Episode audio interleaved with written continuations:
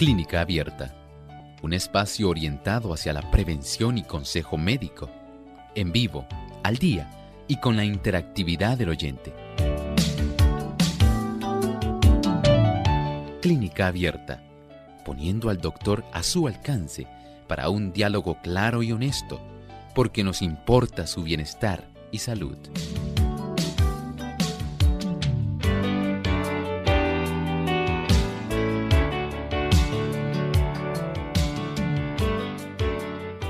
Es una afección que está relacionada con el desarrollo del cerebro en la forma que una persona percibe y socializa con los demás. Hoy en Clínica Abierta vamos a estar hablando acerca de el trastorno de espectro autista.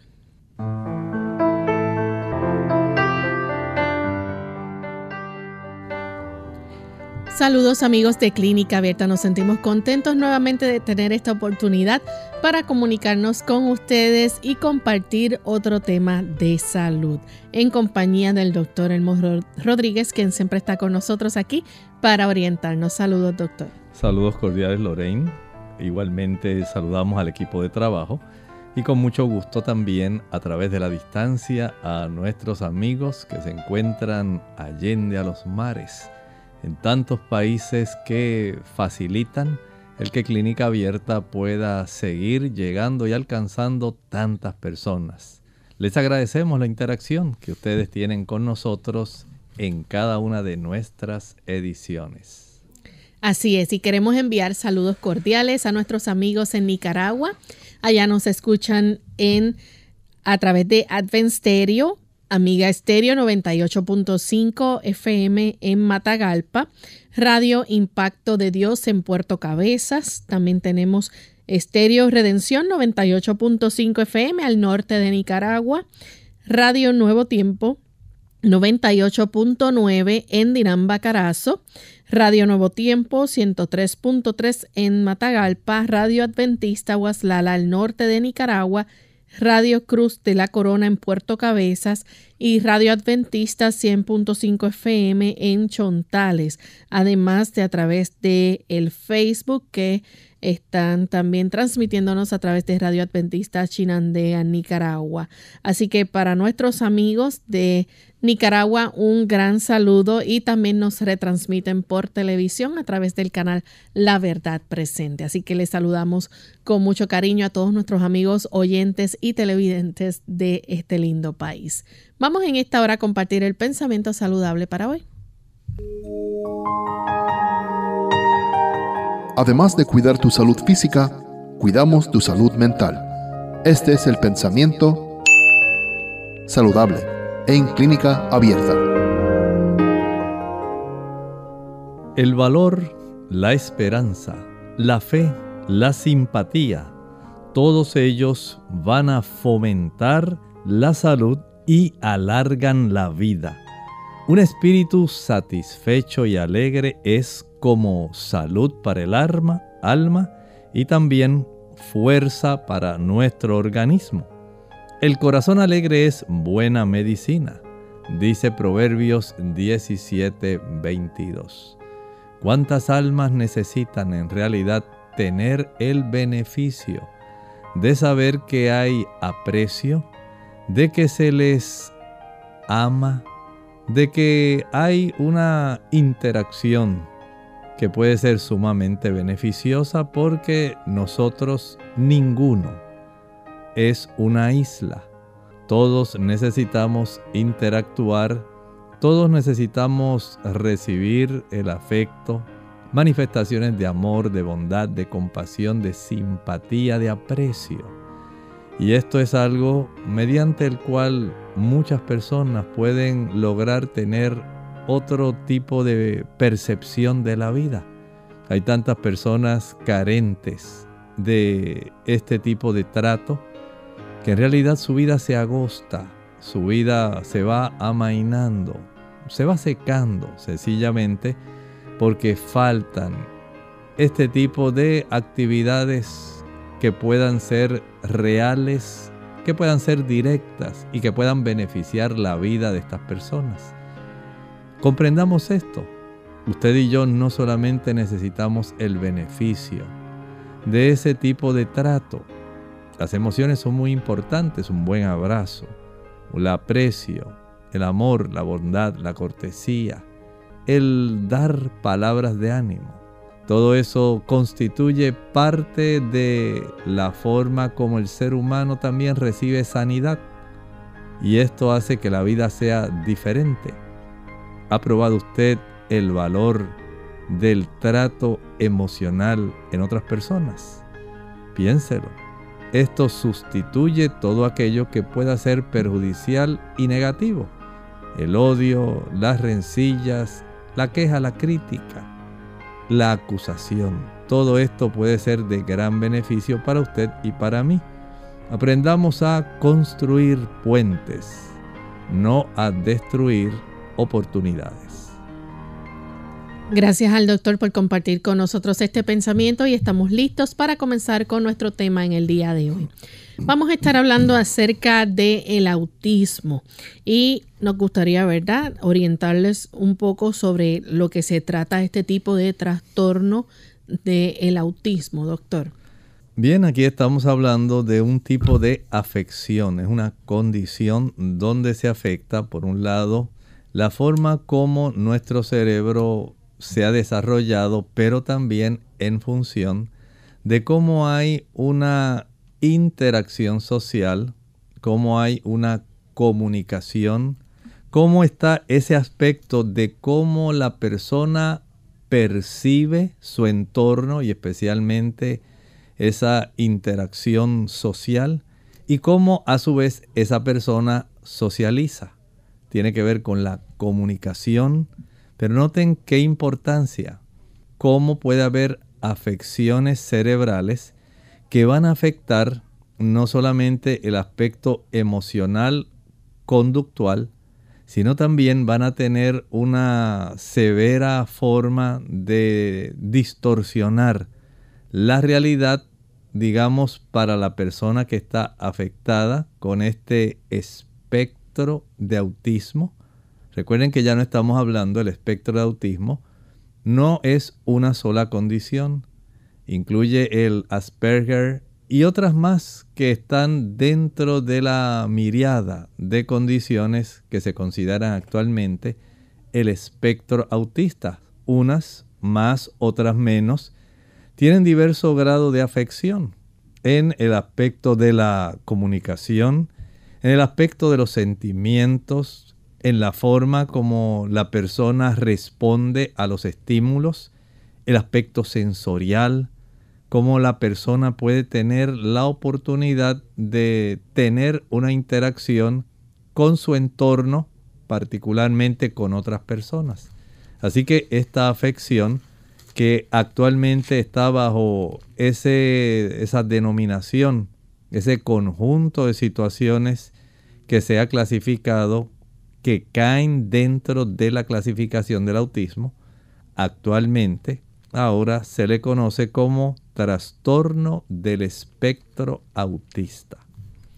Bien, doctor, y entonces este trastorno eh, comprende algún tipo de conducta especial diferente. Sí, podemos decir que hay ciertas afecciones que pueden ser típicas, digamos, dentro del lapso de tiempo menor a un año. En los niños menores de un año se puede observar cierto tipo de comportamiento. En los niños que son menores de dos años se puede observar un patrón un poco diferente. Y esta diferencia, porque hay niños que van del todo bien hasta el año de edad y posterior al año de edad comienzan a manifestar este tipo de trastorno que puede entonces ser sumamente preocupante para los padres.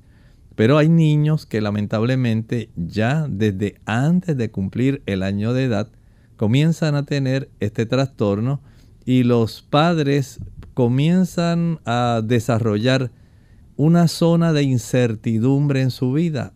No saben si en realidad es que el niño tiene un poco de retraso en su desarrollo o asombrosamente algunos de ellos inician un proceso donde comienzan ya casi a clasificar la conducta de su hijo y algunos comienzan a sospechar, ¿no será que mi niño tiene autismo? Y esto hace una diferencia. El tipo de desarrollo, la influencia que pudo haber estado en el ámbito prenatal y en el desarrollo de, esos primeros 12 meses de vida puede influir en este aspecto, pero hay otros donde comienza a manifestarse posterior al año de vida. Y este, este trastorno, doctor, comienza entonces en, a través de la infancia, ¿verdad? Se puede observar, eh, puede provocar problemas para el desarrollo de estos niños, eh, ya sea en la sociedad, en la escuela, en el trabajo. Definitivamente, piense por ejemplo un niño que se le llama por su nombre y este niño no responde a cuando alguna persona lo llama o sencillamente quiere atraer su atención para poder interactuar con el niño. Y esto ocurre pues con el padre, con los abuelitos, con los tíos, con el vecino, la vecina. Ay, qué niñito. Fulanito, ¿cómo estás? Y el niño se queda totalmente indiferente. Hagan de cuenta que no tienen nada que ver con él. Piensen en aquellos niños que aun cuando usted le lleva un hermoso, digamos, un varón, un carrito, o le lleva un peluche a una niñita, a un animalito, es como si usted no lo hubiera provisto de nada. Totalmente indiferente a lo que está ocurriendo, no muestra ningún gesto de alegría, algún gesto de agrado, sencillamente desvía su mirada y continúa en su mundo, en la, el tipo de actividad que más o menos estaba desempeñando, llevando a cabo, pero totalmente indiferente al regalo que usted le trajo, a la forma que usted quiere tratar de relacionarse con él y usted no logra ver ningún tipo de beneficio desde ese ángulo. Así que sea que usted lo llame, que le lleve algún tipo de regalito, el niño va a tener ese trato indiferente porque está precisamente con este tipo de trastorno, esta afección que pudiera estar directamente relacionada con el desarrollo del cerebro y que ha comenzado a manifestarse en este tipo de efectos que se muestran en el área afectiva, en el área social, en el área conductual. Vamos en este momento a nuestra primera pausa y cuando regresemos vamos a hablar sobre los síntomas que se manifiestan durante el autismo. Como madre, es importante que conozca acerca del autismo. Uno de cada 150 niños será diagnosticado con autismo este año. Ya conoce las probabilidades del autismo, ahora conozca las señales. Ausencia de expresiones de alegría a los seis meses. No reacciona a los sonidos con sonidos a los nueve meses. No empieza a balbucear al año. Para conocer otras señales, llame al 1-800-CDC-INFO, un mensaje de Autism Speaks y el Ad Council.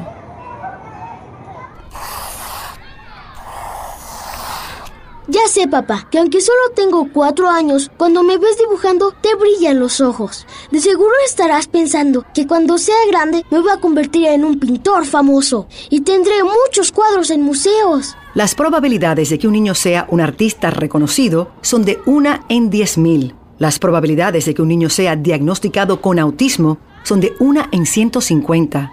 Ya conoce las probabilidades del autismo, ahora conozca las señales. Un niño con autismo puede presentar las siguientes señales. No muestra expresiones de alegría o grandes sonrisas a los seis meses. No reacciona a los sonidos con sonidos o expresiones faciales a los nueve meses.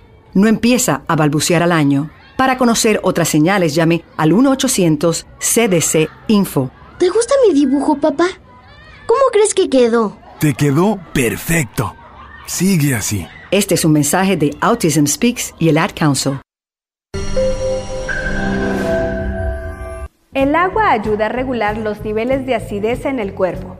También retarda los procesos de envejecimiento ya que su consumo mantiene la belleza del cabello, las uñas y la piel. Pero esta mañana te hablaré de su función como protector. Estudios recientes llevados a cabo en la Universidad de Harvard han concluido que la ingesta de agua en cantidades apropiadas reduce un 45% el riesgo de cáncer de colon y la mitad de las probabilidades de desarrollar cáncer de vejiga debido a que la deficiente hidratación concentra mayor cantidad de toxinas cancerígenas en estos órganos. Investigadores de la Universidad de Buffalo en Nueva York comprobaron que el ingerir agua suficiente hidrata las mucosas que recubren la nariz, garganta, bronquios y pulmones, disminuyendo las probabilidades de infecciones virales como la gripe común o la influenza infecciones bacterianas y en los asmáticos la posibilidad de sufrir un ataque agudo. Todo esto con el simple hábito de tomar agua. Esta semana vamos a hacernos el firme propósito de disminuir el consumo de las bebidas azucaradas y si es posible eliminarlas de nuestra dieta. Además, vamos a continuar con nuestro plan de tomar al menos 5 vasos de agua al día. Soy la doctora Neri Martínez y nos vemos en nuestras cápsulas de Más Salud.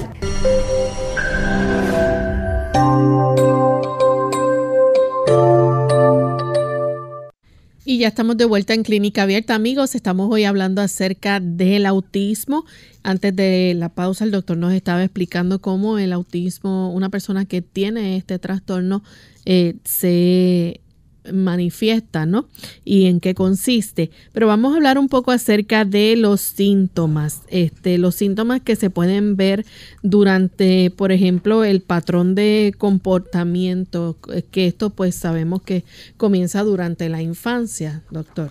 Sí, eh, estábamos hablando de esta diferencia dentro de ese patrón en términos generales, porque ya en breve vamos a estar dando una mayor cantidad de estas señales que usted pudiera observar.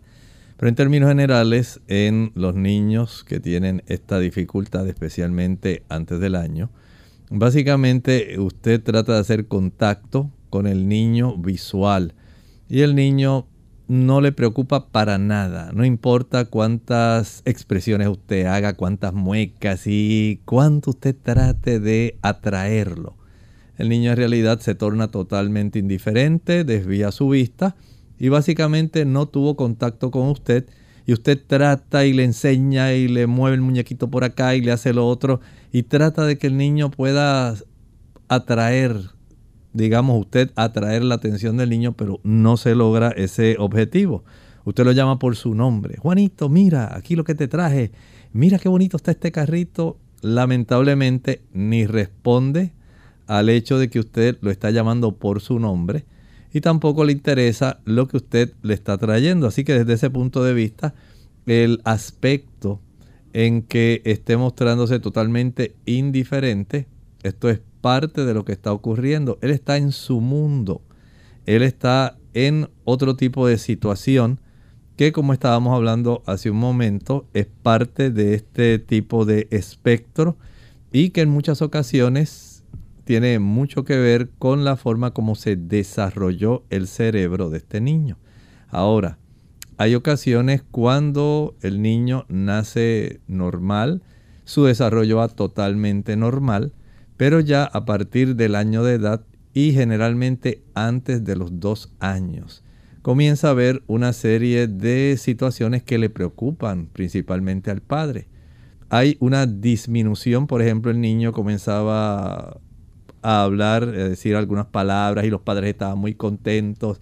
Y ya dice mamá y dice papá y dice tata y abu y bueno, y la familia bien contentita. Y de momento el niño comienza a observar la familia que este niño ya ahora va reduciendo la cantidad de expresiones, la cantidad de frases, de palabras más bien, porque a esa edad básicamente lo que usa más bien son un grupo de palabras, cómo se van reduciendo. Y el padre ahora le preocupa, dice, pero ¿cómo es posible que ya no emite las palabras con la misma frecuencia? No responde como lo hacía anteriormente a cuando yo le decía y le trataba de atraer la atención y interactuaba mejor conmigo. Ahora he notado que esto se ha reducido y ahora como que noto al niño que está más ensimismado.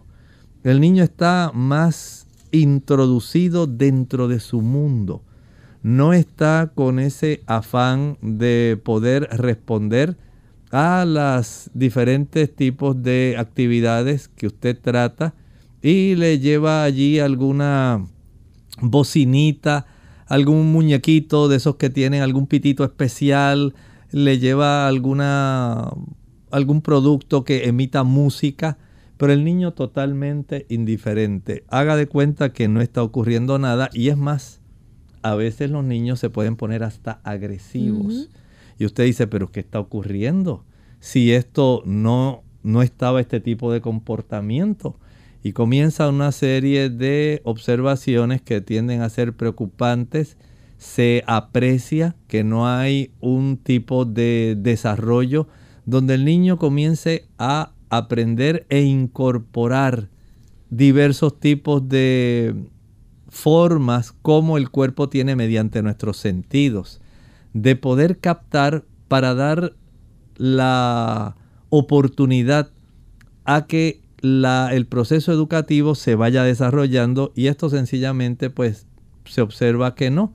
Así que comienza a haber una preocupación porque el padre entonces tiene ya una sospecha de que en el cerebro de ese infante pudiera estar ya un trastorno que pudiera, empieza la sospecha, ser algo que yo sospecho que tenía, por ejemplo, el primo que tuvo hace poco del niñito, la mamá, la tía, y ahora lamentablemente pues ya ¿será que esto tiene relación? O si hay antecedente de que el hermanito mayor desarrolló este problema, hay más probabilidad de que haya también un tipo de trastorno similar que se pueda desarrollar. Doctor, estos niños tienden a, aislarse y no quieren que recibir caricias ni abrazos. Es parte de sí, es parte del problema que se puede estar manifestando porque en este grupo, lamentablemente, sí puede mostrarse ese, ese tipo de indiferencia a las expresiones, ¿verdad? De afecto, al deseo que tiene el adulto u otro niño de interactuar. Y le llevan el perrito y el perrito está al ladito del niñito y tratando de hacer algún tipo de cosita especial que le atraiga la atención al niño y los padres con tal de que el niño pueda responder. Entonces tratan de diversas formas de hacer que el niño pueda ser atraído. Pero lamentablemente no ocurre y a veces los papás lo aprietan y te quiero mucho y ay, tú eres especial tesoro. Pero el niñito haga de cuenta que está usted abrazando alguna estatuita, algo que no le muestra a usted una reacción correspondiente al tipo de afección o de afecto que usted está mostrando. Otra característica interesante y particular es que no establecen ese contacto visual con las personas. Así es, no hay contacto visual, aunque usted lo llame y le diga, fulanita, fulanito, mira lo que está aquí, mira lo que te traje, ven, vamos, que aquí te traje una, un rico helado, mira qué hermosa manzana, mira aquí esta muñeca que te traje para que puedas jugar. El niño totalmente fuera de sí mismo, no está para nada tratando de hacer ese tipo de relación. Y tal como decía Lorraine, el aspecto afectivo puede quedar totalmente disociado. El aspecto donde no haya un contacto visual. No hay una relación. Recuerde que este es parte del problema que se está apreciando en esta situación. Es difícil también para ellos quizás eh, emitir expresiones hablando en el sentido de que a lo mejor no lo hacen en oraciones completas. Puede ocurrir eso, pero a veces lo que más preocupa al padre es que la expresión facial, mm. aun cuando tal vez el niño no pueda hablar completamente, sí le va a preocupar si el niño ya había desarrollado una cantidad de palabras. Pero ahora han observado que el niño se ha limitado en cuanto a la cantidad de palabras que utiliza. Y el padre sabe que según un niño va adelantando, debe utilizar una mayor cantidad. Pero ahora ve que se restringe. La, e, está como si estuviera economizando palabras, trata de decir una que otra palabra y ocasionalmente. Ocurre lo mismo con las manifestaciones de cariño, ocurre lo mismo con el contacto visual. Es muy raro que el niño levante sus ojos para decir, sí, comprendí, me doy cuenta, qué bueno, qué alegría. Todo eso haga de cuenta que comienza a perderse. Entonces, ya el aspecto de que no hay una expresión facial que interactúa comunicando, que hay una comprensión, que hay un aprecio que hay esa interacción social, que es un nexo, un tipo de lazo que se hace mediante nuestros sentidos, básicamente en este niño eso ya comienza a perderse y no se manifiesta. Doctor, eh, es difícil entonces para ellos mantener una conversación, obviamente, con, los padres. Sí, y con la gente que mm, digamos, mantenerla es una cosa, iniciarla es otra. O sea que este tipo, este niño o esta niña, es muy difícil para él poder eh, decir, pues, mamá, carro, mamá, aquí, eh, mamá, perrito. Ese tipo de actividad no se va a apreciar en estos niños porque lamentablemente hay una serie de trastornos, trastornos diversos que pueden estar incidiendo en que el desarrollo de ese cerebro no se ha facilitado como para que el desarrollo normal de un niño se hubiera estado exponiendo como usted lo esperaría normalmente. Otro detalle importante es que la forma de hablar puede ser una forma como si estuviera cantando o hasta como en robot pudiera ser así, hay unos que lo hacen, eh, que dan una entonación más bien cantarino. Otros hablan más bien tipo robótico. No, yo no quiero, no, no, no me interesa. Pudiera darse esa situación.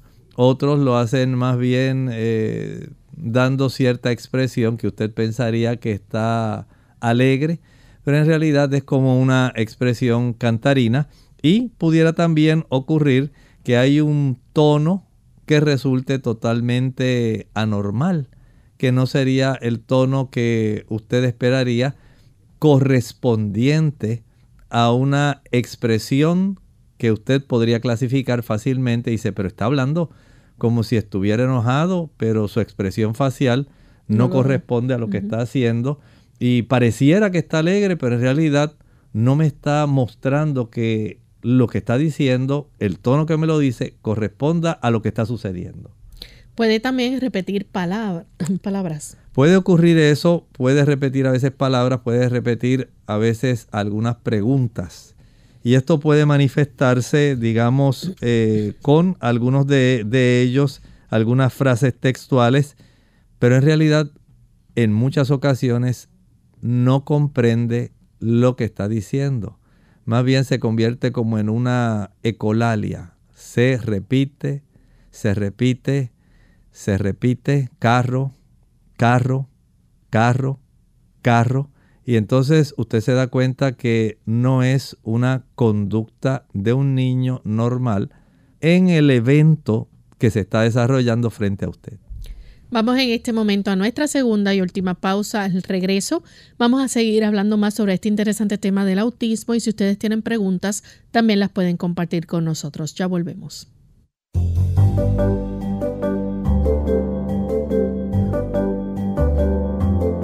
Prevención es salud. Infórmate y aprende. Alimentos que ayudan a prevenir el Alzheimer. Por una vida con recuerdos según la Asociación Americana de Alzheimer, esta enfermedad afecta a 5.4 millones de personas en los Estados Unidos. Para que tú no pierdas tus memorias, conoce más sobre este mal y he aquí algunos alimentos que te ayudarán a prevenirlo. ¿Qué es el Alzheimer? Según la Biblioteca Nacional de Medicina, el mal de Alzheimer es una enfermedad neurodegenerativa propia de la edad avanzada que daña progresivamente el cerebro, encogiéndolo y afectando la memoria, las capacidades cognitivas, la forma de pensar y el comportamiento de quien la padece. Proteínas peligrosas.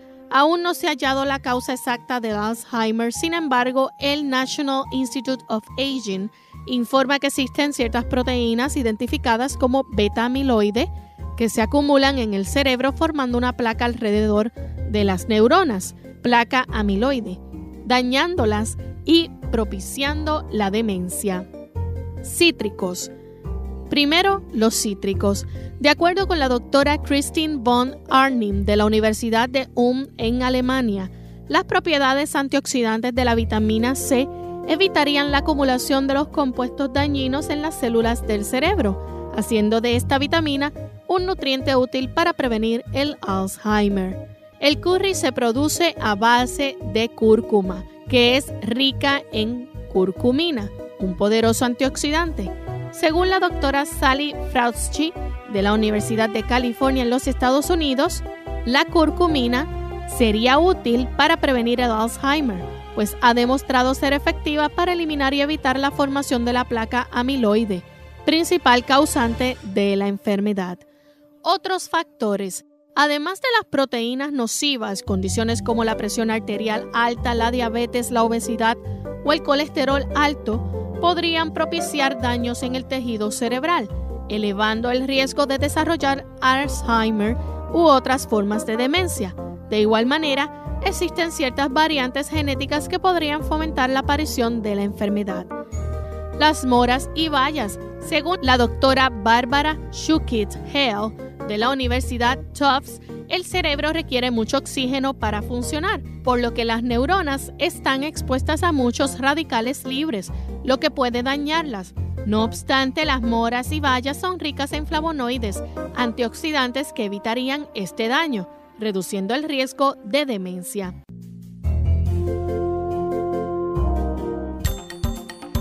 Cuida tu visión. Se ha demostrado que uno de cada 20 personas padecen de algún grado de impedimento visual. Las estadísticas de estas condiciones visuales han aumentado en individuos de 50 años o más, aun cuando la persona no tenga problemas con la vista. Es importante que se haga un examen visual completo cada año. En el caso de los infantes, se les debe hacer un examen a sus ojos a partir de los seis meses de nacido y luego proseguir con un examen anual para detectar o descartar condiciones o enfermedades visuales. ¿Cuándo se trata de un ataque al corazón? Hola, les habla Gloria Rojas con la edición de hoy de Segunda Juventud en la Radio, auspiciada por AARP. Hace unos años mi mamá estaba parada en mi cocina y se quejó de un dolorcito en el pecho, pero insistía que no era nada. Llamamos al 911, llegaron la policía, los bomberos y por último la ambulancia. Sí, era un ataque al corazón. Pudo haber muerto por no querer molestar a nadie. Así somos. La Asociación Americana del Corazón tiene un folleto que explica claramente cuándo el dolorcito en el pecho es simplemente un dolorcito y cuándo es un ataque al corazón. Un malestar en medio del pecho que dura más de unos minutos o que se va y vuelve, quizás acompañado por una presión incómoda. El dolor que se extiende al hombro y al brazo, quizás a la espalda, al cuello o a la mandíbula o al estómago. Sudores, dificultad para respirar, náusea, mareo. Todos estos síntomas, o solo algunos de ellos, pueden indicar que se trata de un ataque y no se debe esperar. Para obtener una copia del folleto en español, llame al 1-800-242-8721. Puede salvar su vida o la de un compañero. Nuestro programa se hace posible por el patrocinio de AARP. Para más información visite aarpsegundajuventud.org. Unidos con un propósito, tu bienestar y salud. Es el momento de hacer tu pregunta llamando al 787 303-0101 para Puerto Rico, Estados Unidos 1866-920-9765 y llamadas internacionales al 787-763-7100 o al 787-282-5990. Clínica Abierta, trabajando para ti.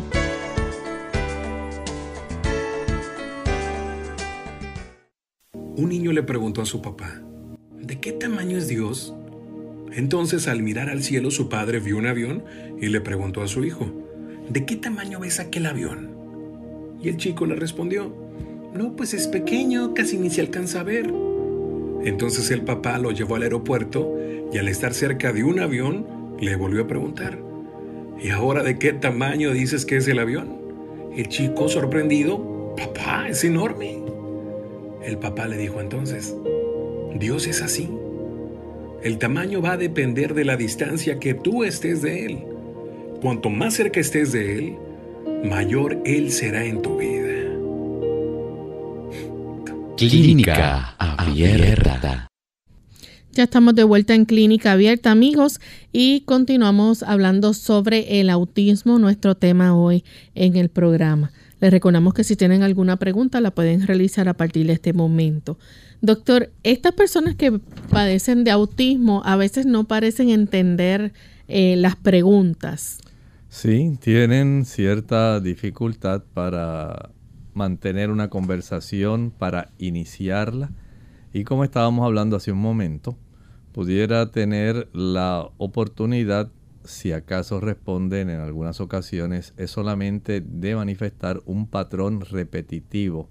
Y esto básicamente es uno de los factores más preocupantes porque los padres en el proceso de desarrollo de su hijo generalmente están muy atentos al proceso en el desarrollo del lenguaje. Todo padre siempre desea escuchar cuando el niño diga papá, cuando la niña diga mamá, y cómo ellos logran comenzar a comprender que están en un ambiente de un hogar, cómo su despertar de ese cerebro, cómo el desarrollo del cerebro comienza a incorporar información de ubicación, de pertenencia, y esto no se aprecia en el aspecto del desarrollo cerebral de estos niños. Recuerden que el aspecto que más se va a estar observando siempre es esa situación donde se comienzan a detectar problemas en el aspecto de la socialización, problemas en el aspecto de la comunicación. Y cuando los padres notan que hay problemas en la socialización, en la comunicación, entonces ya comienza a levantarse una bandera de atención por una situación que se debiera estar entonces atendiendo para poder corregirse. Eh, al no expresar ¿verdad? emociones eh, ni sentimientos, eh, al parecer, ¿verdad? Lo que muestra es no estar consciente de, los sentimientos de los demás. Definitivamente, en este aspecto es como si solamente a él le interesara su vida, pero ni siquiera le interesa expresar o manifestar qué es lo que él siente, qué es lo que hay en su interior, aun cuando las otras personas están haciendo todo lo posible por manifestar y entrar en un proceso de contacto ya sea auditivo, visual, táctil. A este niño en realidad no le preocupa ese asunto y básicamente sigue ensimismado en su mundo. Así que no va a compartir tampoco sus intereses. No va a compartir definitivamente sus intereses. La persona, el adulto, no va a saber qué es lo que le molesta, qué le preocupa, porque en realidad el niño básicamente está en su mundo y mientras él juega o está haciendo lo que él entiende que es conveniente para él, usted apenas puede tratar de adivinar cuáles son algunas cosas que están desarrollándose en su vida, en su interior, en ese mundo. Pero en realidad es muy restringido porque el aspecto de la verbalización, de cómo nosotros podemos recibir una mayor cantidad de información, de lo que está ocurriendo en el interior del niño o del mundo como él lo percibe, eso no está ocurriendo. Así que es posible que también puedan comportarse de alguna forma como agresiva. Sí, pueden comportarse, digamos, por un lado, de una manera sumamente pasiva, donde usted sabe que el niño está ahí, está quieto, y básicamente usted dice, no, está básicamente en la esquina donde a él le gusta estar, está con su mantita, la está aguantando y no está básicamente interactuando con nosotros, está en su mundo. Pero hay otros niños que van a estar lamentablemente ya sumamente desarrollando un patrón, digamos, de conducta que pudiera ser perturbadora y agresiva. Y desde ese ángulo, entonces ya el papá se preocupa. Dice, ¿cómo es posible que este niño se esté golpeando contra la pared? ¿Cómo es posible que en ese proceso donde él está en ese mundo, está básicamente indiferente, se queda, digamos, jugando en la terraza y puede pasar todo el día ahí expuesto al sol, no siente que se está quemando, que el sol le está afectando, no siente esa incomodidad, no siente a veces el dolor, entonces no lo verbaliza, no lo manifiesta y esto pudiera ser preocupante porque piensa en un niño que se complace, por ejemplo, en darle golpes a la pared con su mano directamente con el puño. Y en eso se la lleva una buena parte del día. Y usted dice, pero no le duele. Y el niño continúa, continúa. Y usted es sumamente preocupado como padre. Son parte de las conductas que pueden exhibirse. Y es posible también que ellos no entiendan la, el reconocer señales que a veces no son verbales o interpretarlas, esas expresiones faciales, incluso a veces los padres eh, cambiamos el tono de voz quizás para eh, llamar la atención de nuestros hijos o disciplinarlos, eh, eso ellos no lo pueden interpretar. Ellos no lo interpretan, el hecho de que usted, como hacen a veces los padres, se paran enfrente y le dice, pero no me escuchas, entonces usted con el tono de voz, con las palabras, con el gesto, eso ya hace un impacto pero en estos niños, en muchas ocasiones, ni el tono de la voz, ni la comprensión de lo que usted está diciendo, eh, la idea que usted le está transmitiendo, ni la postura que está asumiendo. En muchas ocasiones eso no le impacta para nada. Doctor, también otras cosas que podemos observar en patrones de comportamiento de estas personas autistas es el realizar movimientos que son repetitivos. Sí, hay algunos que usted puede observar al niño y usted lo ve que está, por ejemplo, balanceándose y está así todo el tiempo en su esquinita, en su mundo, y esa es su forma de él estar. En otras ocasiones el niño básicamente lo que hace es mover rápidamente alguna de sus extremidades, como si estuviera aleteando. Esa es parte de su problema, no es que tenga algún temblor, es que más bien es ese tipo de conducta repetitiva. Eh, pudiera el niño estar girando esto es parte también de ese tipo de conductas que pudiéramos decir se adoptan y resultan en ese niño o en esa niña un tipo de patrón de conducta que se manifiesta y que lo hace sin cansarse de una manera frecuente. También eh, el hecho de que realizan actividades que eh, podrían causarle daño como morderse o golpearse la cabeza. Exactamente, ya esto es una situación que resulta muy preocupante porque ningún padre va a pensar que es normal que un niño se esté llevando el antebrazo a la boca y se esté dando varias mordidas, se pueda llevar el otro brazo, se pueda tratar de morder diversas partes de su cuerpo, golpear su cabeza contra la pared, darle fuertemente a una mesa con el puño y que pueda sentir una satisfacción en ese aspecto. En realidad ese aspecto no resulta factible, ¿verdad? Para un padre pensar que el niño en su afán de esos movimientos repetitivos y en el desarrollo, no en todos los casos, de la agresividad. Recuerden que en algunos es más bien un tipo de actividad pasiva, pero en otros puede darse un aspecto que es más bien agresivo, que le puede dañar a la persona. Tal vez no pueda sentir ni dolor, ni cambios de temperatura, ni darse cuenta que se está hiriendo. Y estas son cosas que resultan entonces para un padre sumamente difíciles. Son personas eh, rutinarias y el hecho de eh, haber algún tipo de cambio en su rutina los puede alterar. Pudiera ocurrir porque tienden a ser eh, niños que más bien practican ciertos rituales específicos. Se levanta, va en dirección de la esquina donde a él le gusta estar, eh, atrapa su mantita, se la pone del lado que quiere y con el dedito repetitivamente está haciéndole a la mantita, está haciéndole así a la manta. Y básicamente ahí pasa todo el día y tal vez balanceándose. Y ese es básicamente su estilo de existencia en el mundo donde él está viviendo. Bien, es posible que también tenga problemas de coordinación. Puede ser eh, ese tipo de situación donde lamentablemente pueda esto manifestarse, como por ejemplo, eh, pudiera el niño estar caminando exclusivamente en la punta de los pies. Para él eso resulta algo totalmente normal, el poder hacer esto cuando se decide a caminar. Pudiera tener un lenguaje corporal extraño, mostrar una mayor rigidez o sencillamente un tipo de comportamiento que resulte prácticamente exagerado.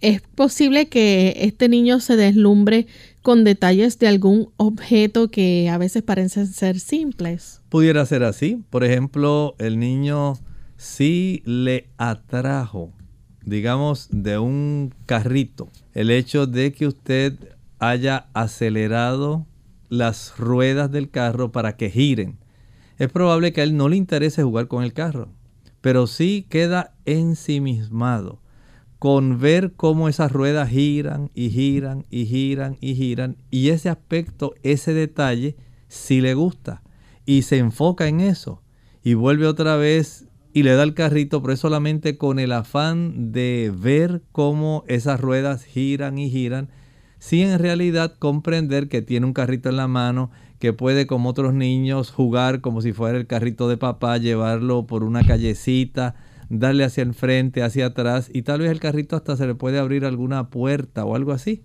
Pero ese aspecto no le interesa. Está enfocado solamente en ver girar las ruedas de su carro. Estábamos compartiendo, doctor, sobre ¿verdad? los patrones de comportamiento de estas personas autistas.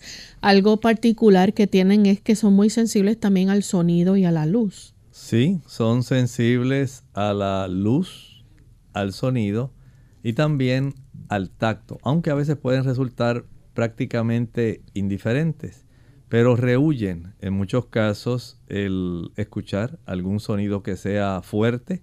A veces el adulto tratando de atraer la atención puede dar palmadas y decirle, mira, fulano, mira hacia acá, atiende, te estoy enseñando esto, mira. Y realmente el niño eh, pudiera molestarse o sencillamente continuar girando su cabeza en áreas totalmente lejanas para mostrar que está haciendo algún acto de atención. Y todo eso resulta entonces para el padre muy preocupante. Además de que no le va a gustar participar de juegos de imitación o simulación. No lo hace. Y el papá le dice, mira, mira cómo le hago el carrito, mira tal vez la mamá jugando con la niña, mira cómo se mueve esta muñequita y cómo agarra la tacita del té y se toma un poquito de agua, un poquito de jugo. Mira qué bonito cómo se hace esto. Siéntala en esta sillita o ponla a interactuar. Este es el bebecito de esa muñequita nada de eso le trae ningún tipo de interés, así que no trata de imitar, el papá lo mira y le dice, a ver, a ver, sonríe, una sonrisita para papá, una sonrisita para papá. Y el niño continúa lo más indiferente a este tipo de estímulo que el papá le quiere brindar. O un abrazo para mamá, saltando, vente. Nada de eso le trae para nada la atención. Así que puede obsesionarse, por ejemplo, con algún objeto. Sí, puede obsesionarse con algún objeto, también con una actividad y a veces puede manifestar una gran intensidad o una concentración que resultan totalmente anormales. Vean cómo se trastorna el área del cerebro, qué cosa tan asombrosa puede ocurrir dentro de esta bóveda que es el cráneo, ¿verdad? Y cómo ahí ese cofre donde tenemos el sistema nervioso central.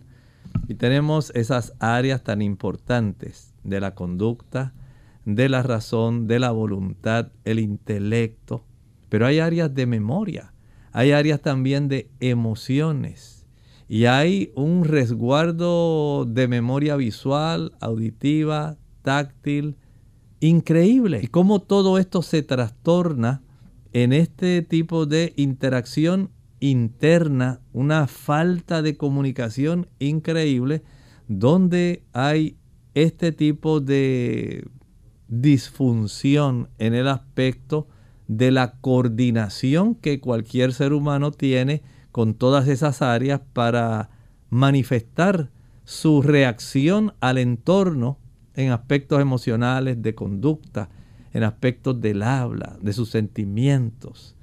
Esto ya no ocurre en estas personas, en estos niños de esta forma.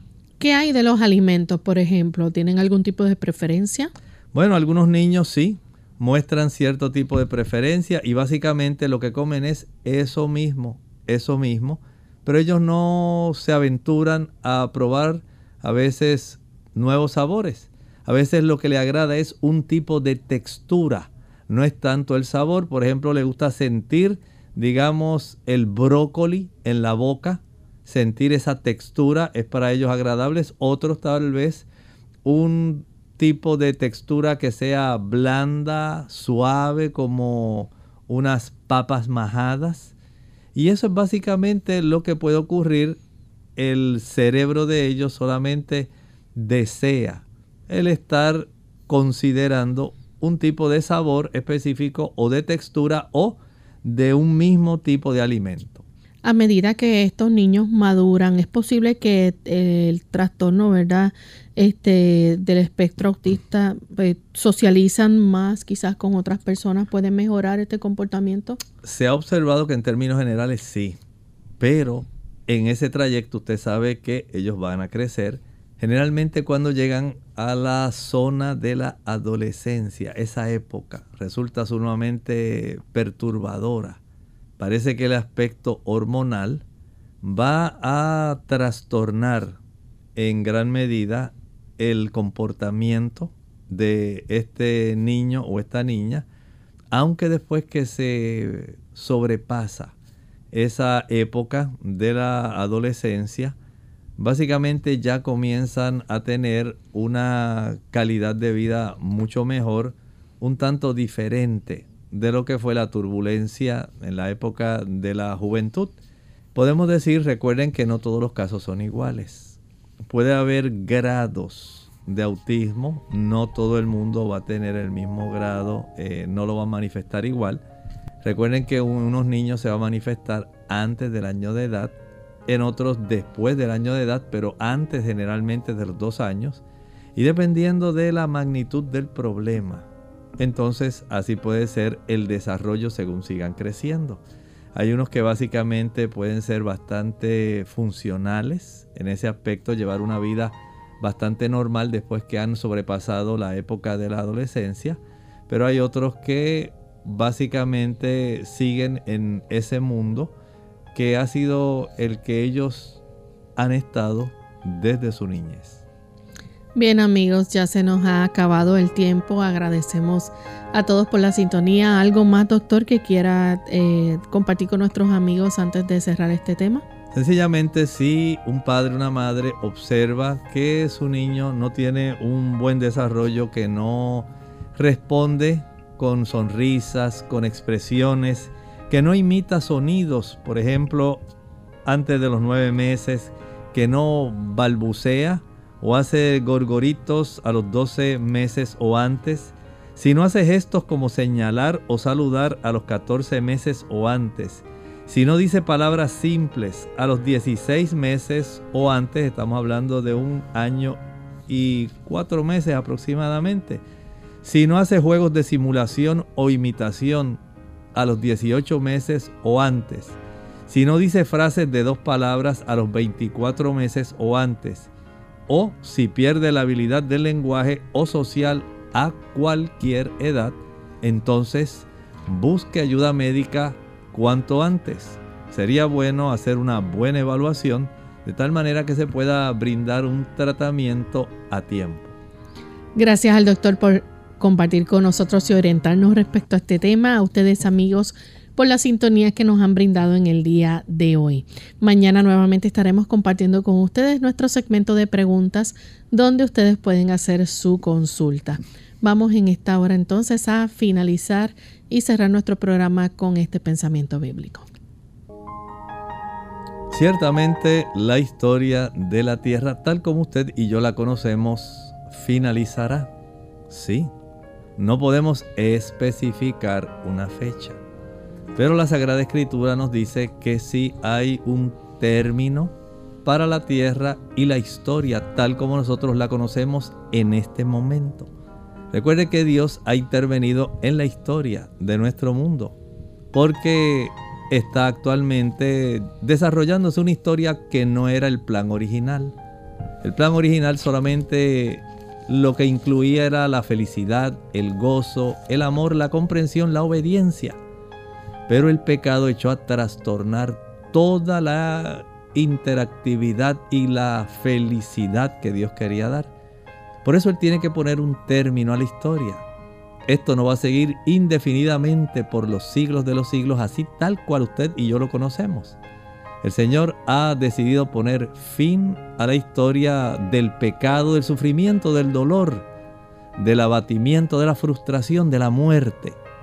Eso no va a seguir indefinidamente. Pero el Señor sí va a dar a cada uno conforme a sus obras.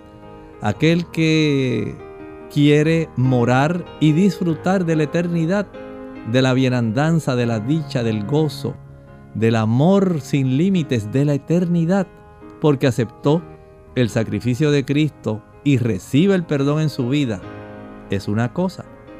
Otra cosa es que usted desee seguir el estilo de vida actual donde usted básicamente lo que hace es existir en medio del sufrimiento y el dolor y la muerte y la miseria. Pero el Señor no tiene esos planes. Así que básicamente usted debe ser sacado del panorama porque no es el plan de Dios. No es que Él quiera sacarlo usted del panorama, es que Él tiene que finalizar con el pecado que usted ha incorporado como su estilo de vida. Y eso no está definitivamente en los planes del Dios. Dios desea un mundo de dicha, bendición y gozo. Y usted puede estar ahí.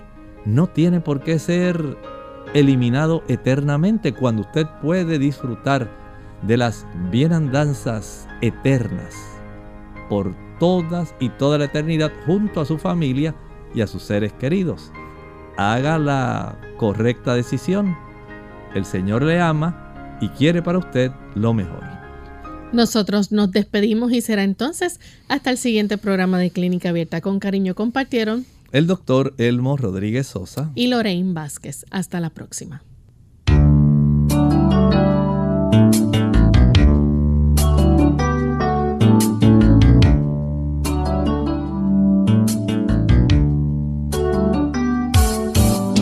Clínica Abierta.